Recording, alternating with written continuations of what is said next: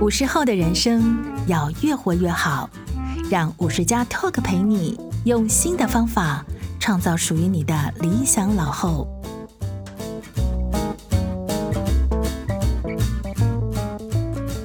各位听众，大家好，欢迎收听五十加 Talk，我是本集节目主持人五十加主编陈婉欣。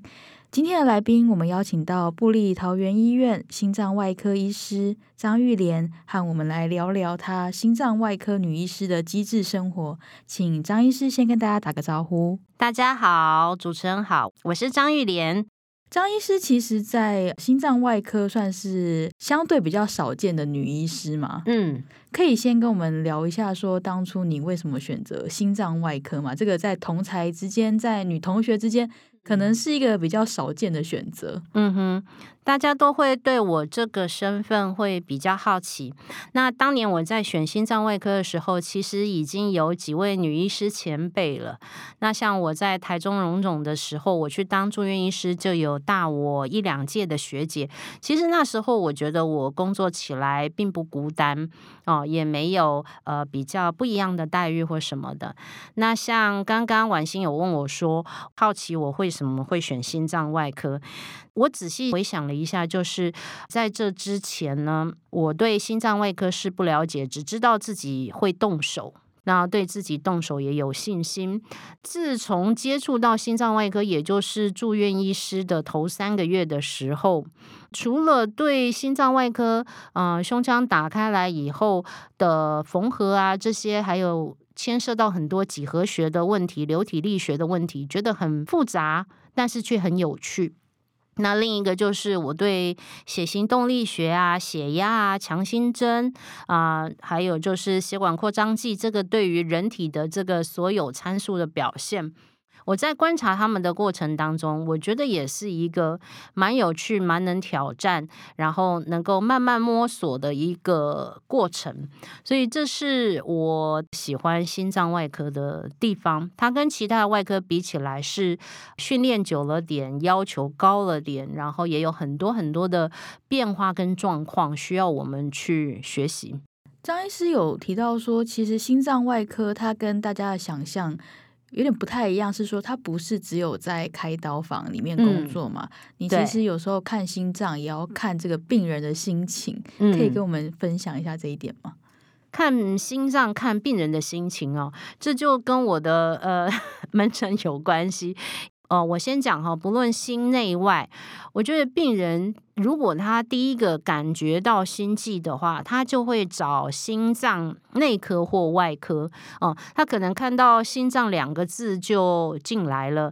那加上我个人门诊的那个挂号数又不是很长哈，然后他们可能觉得，嗯，今天应该可以看到张医师，那应该可以拿到药，我可以拿到诊断，我可以让我自己舒服一点。但是，呃，我跟心脏内科，我们所有的同仁都发觉一件事情，有很多人。他们来看心悸的时候，你再怎么检查的心脏超音波啦、心电图啦、心肌灌注扫描啦，这些比较大的检查好像都是正常的。那正常了，那我们接下来就没什么台词了，是不是？但其实，在他一次一次的。看结果报告回诊当中，我们渐渐建立了互信。那这个时候，我就可以跟他聊一聊啊，最近睡得怎么样？还好吗？那因为我们有一些基础的互信，那。在他们眼里，我想啦，我个人应该是比较喜欢花一点时间倾听了，因为门诊我也不是大医师了哈，门诊人没那么多，可以稍微讲一下。那他们有一些就会跟我聊出他们生活上的困扰啊、我最常见的是中年人开始照顾父母，他们的适应不良。嗯因为我自己本身大概比较年轻的时候，我就开始有渐渐照顾家里的经验，也一方面我们家人力比较少一点，所以我大概能够体会他们的心情。那我觉得这个就是一个很不错的福分，为什么呢？假若说我今天是二十几岁、三十出头来代理这个门诊来看门诊的话，其实我真的没有办法跟他们多说几句。真的，但是因为我个人的人生经验，可能照顾家里点点滴滴，就很能体会他们的心情。在他们适应不良的时候，我可以除了给一些药物，还有一些安慰以外，我还可以给一些实质的建议，比如说去哪里申请这个气垫床垫，长照二点零怎么用，我自己会。然后你的轮椅要怎么注意给你爸买，那这些实质的建议。不但给了他们一点落实踏实的感觉以外，他们也把焦虑也放下一些。那有一些人在他放下焦虑的时候，我是看到他们就是在门诊能够呃放心的，有一些就哭出来了。那我觉得，哎，那我今天应该让他可以睡一个比较平稳的好觉，事情不是那么难解决。下班回家，我跟在门诊跟诊的护理师，我们其实都蛮满足、蛮得意的。嗯，不只是看心脏，也倾听了他们的烦恼。对，其实人有很多烦恼，会让你的呃心跳过快。那心跳过快，你看到如果是规则的话，其实未必是一个机械性的受伤，或是解剖学上生理学的改变，什么二尖瓣脱垂，倒不是。而其实他们在聊着聊着当中卸下心防的时候，我反而比较能够 approach 到问题的核心这样子。那这样我的门诊太早结束也太难看了吧？所以 多聊一点也是不错的啦。对，嗯，所以其实张医师听过非常多不同病人的故事。有啊。有一些是孩子们，尤其是考大学的前夕。那像我个人家中是没有那个在学人口，然后考大学考学测的。可是呢，其实我都很知道什么时候要学测了。因为其实东方人哦，对于考试升学这件事情，真的是想得太严重，好像一试定江山。然后如果你没有在这一次考试当中考好，你好像被宣判死刑，你就要去做一些很劳力的事情等等的，或者父母会给你很多恐怖的想象。其实不是父母坏，而是父母他们也是在这样子的文化长大的。所以他们不晓得，其实除了给你说不要有压力以外，自己要学习怎么样排遣你的压力，这是父母要学习的功课。尤其是在一月二十二、二十三的时候，孩子们学测，嗯，对。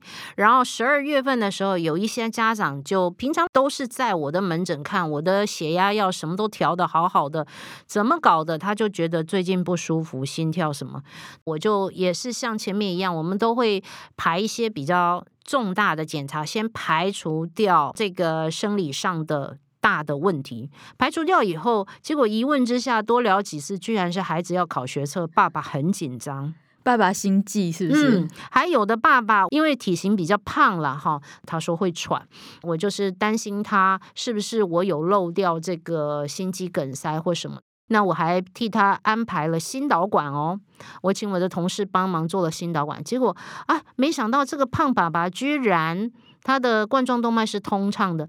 等到我们做完这些很惊险的这个侵犯性的这个检查以后，开始聊着聊着，搞了半天，原来是他女儿要学测，他在紧张。呃，结果这些零零碎碎的事情，就让我非常呃能够记住这个二十二、二十三这两个日子。那还有是孩子们被父母带来，也是说心悸。那位父母平常就在看我的心脏外科门诊呢，那我也是啊、替他安排一些。我心里面其实知道，这么年轻的孩子大概。没有什么诱因，哈，像什么高血脂、糖尿病，这么年轻十几岁的孩子，大概没有什么太大问题。但是，各位年轻的学弟妹们，我还是跟你们教一招，我还是把他的 检查心脏超音波给做了，因为我觉得每一个人都需要做完这些科学的检查，还要放心，然后才能够真正去正视他的问题。那在我把他们这些大的检查做完以后，那我们也见面两三次了，然后我就开始聊。那最近还是老台词了，睡得怎么样？那我才开了这个头呢，那孩子就会不讲话。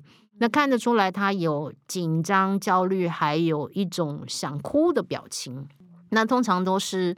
爸爸妈妈开口，他哦，他不知道他要选什么科别，然后啊，又是考试的，嗯，对未来的彷徨，对考试的压力，对人生不是只有一次选择的机会，嗯嗯哼，我们考进这个校园，我们可以去看看人家在做什么，别的科系在做什么，是不是我有兴趣的？我就跟他举例说，以前我有一个好朋友，他也是在父母的鼓励下考上医学系。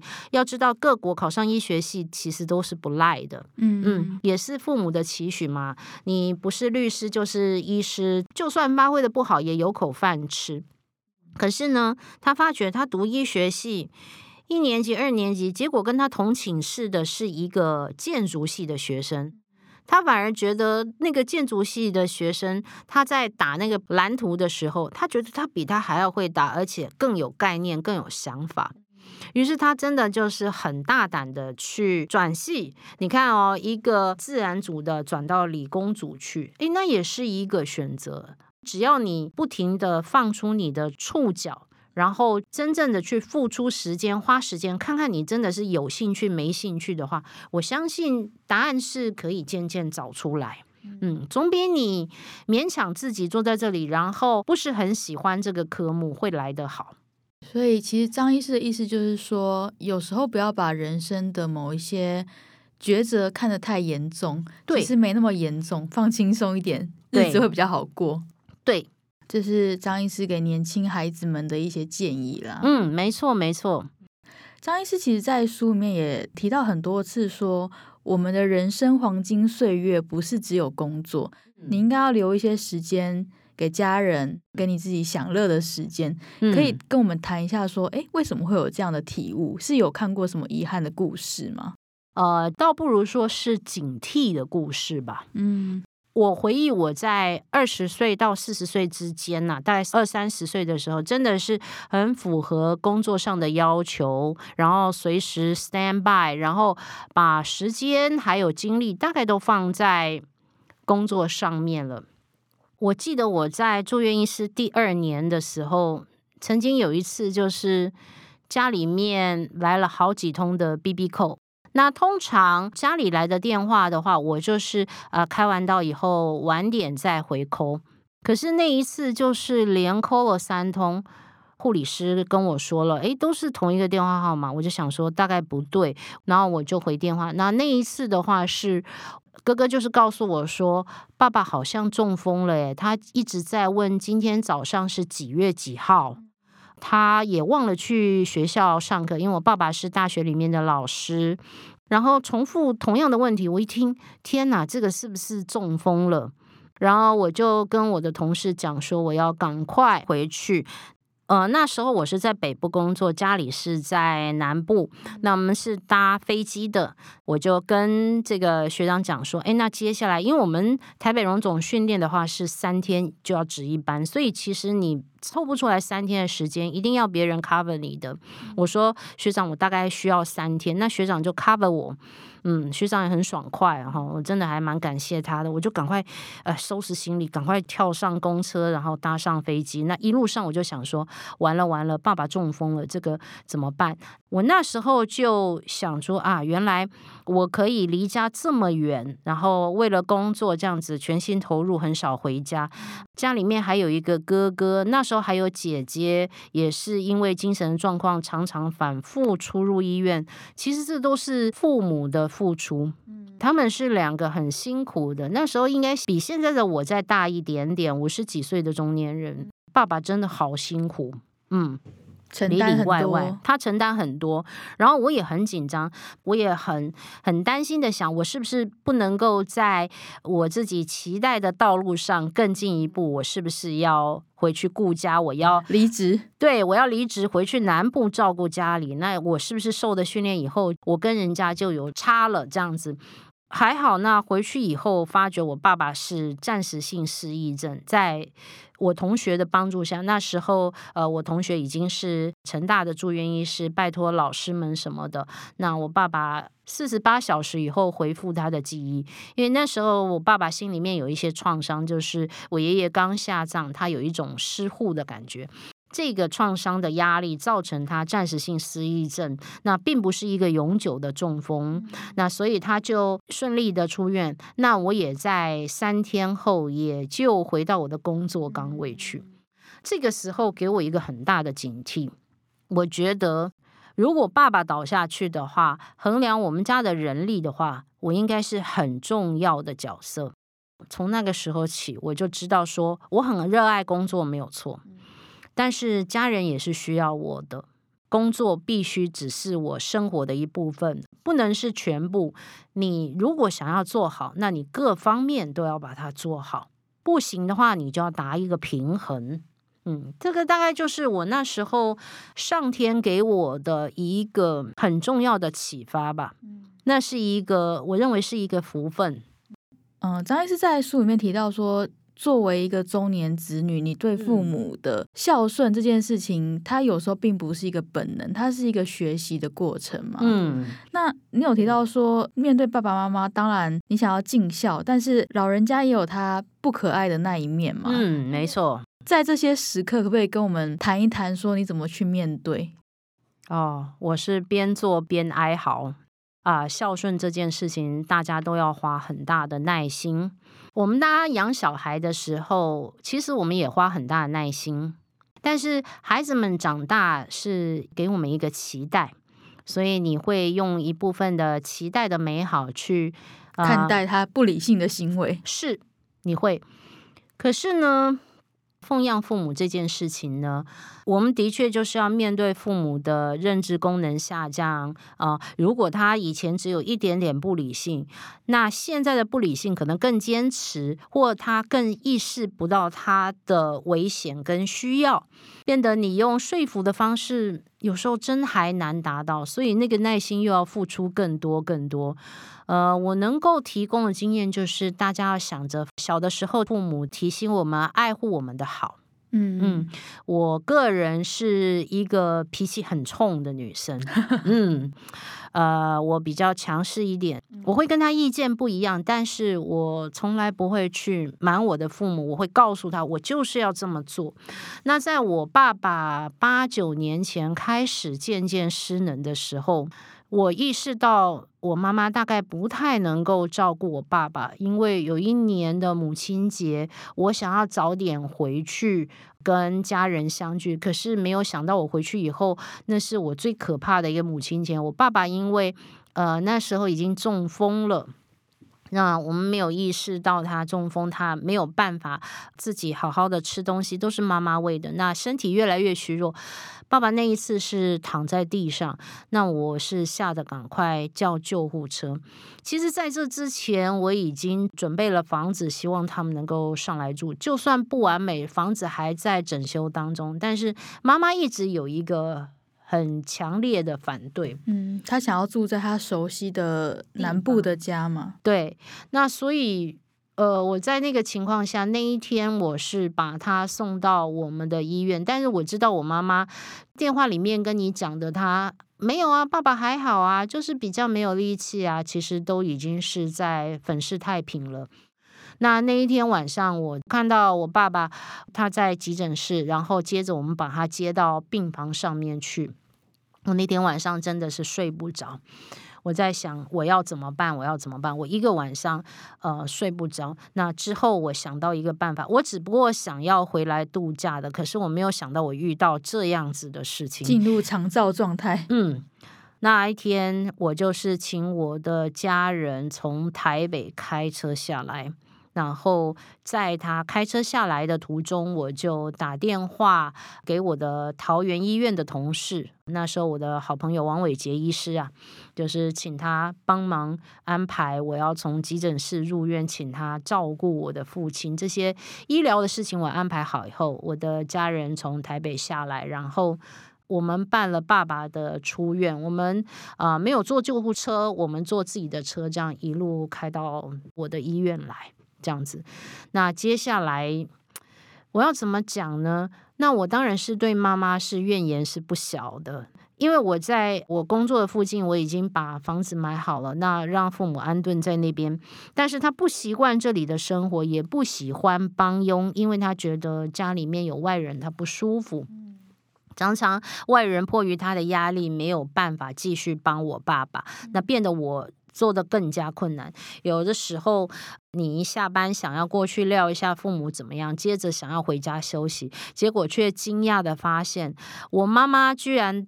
带着这个步履不稳的爸爸，那我爸爸身体调养好就出院住在那边，然后他们两个就搭计程车、搭台铁，像逃一样的这两个人逃回老家，对，就逃回南部去。然后我妈还打个电话给我说：“啊，小妹啊，我们已经到台南了。”然后气得我要死，我回到屋里这样子，哎，我的人质不见了这样子，然后非常生气。所以家里面大家。没有意识到这个问题的严重性，或早早对这些会遇到的问题做呃学习、认知跟预防的时候，其实是一下子要做到位是很难达成统合，所以我们就是在那个拉扯之间，渐渐的才把爸爸带上来，姐姐也带在我身边这样子。那么我对母亲当然那个时候是有意见，是很不开心的。然后我还要回家去打包，就是我们家里面能用的家具。但是呢，我雇车子下去打包这些家具的时候，我妈妈虽然在旁边，她会呃生气说：“你都把我们三个人带到不同的地方，把我们分开。”但是在这当中，我在把家具一样一样的抬上搬家车的时候，我妈妈拿了一个还可以用的电风扇交给我，那我是愣了一下，因为当时我的心里是情绪是觉得，如果这个家我要带着三个人逃难，如果你真的坚持留下来，我真的不要管你，我要带着能活能救的人要先跑了。可是他这一个动作，我就想说，台南很热的，妈妈怎么不把这个能够用的这个电扇留在身边？我在一路开车回北部的路上，一直想这个问题，然后我觉得妈妈只是不懂她的生活就要改变，而她没有办法应付了。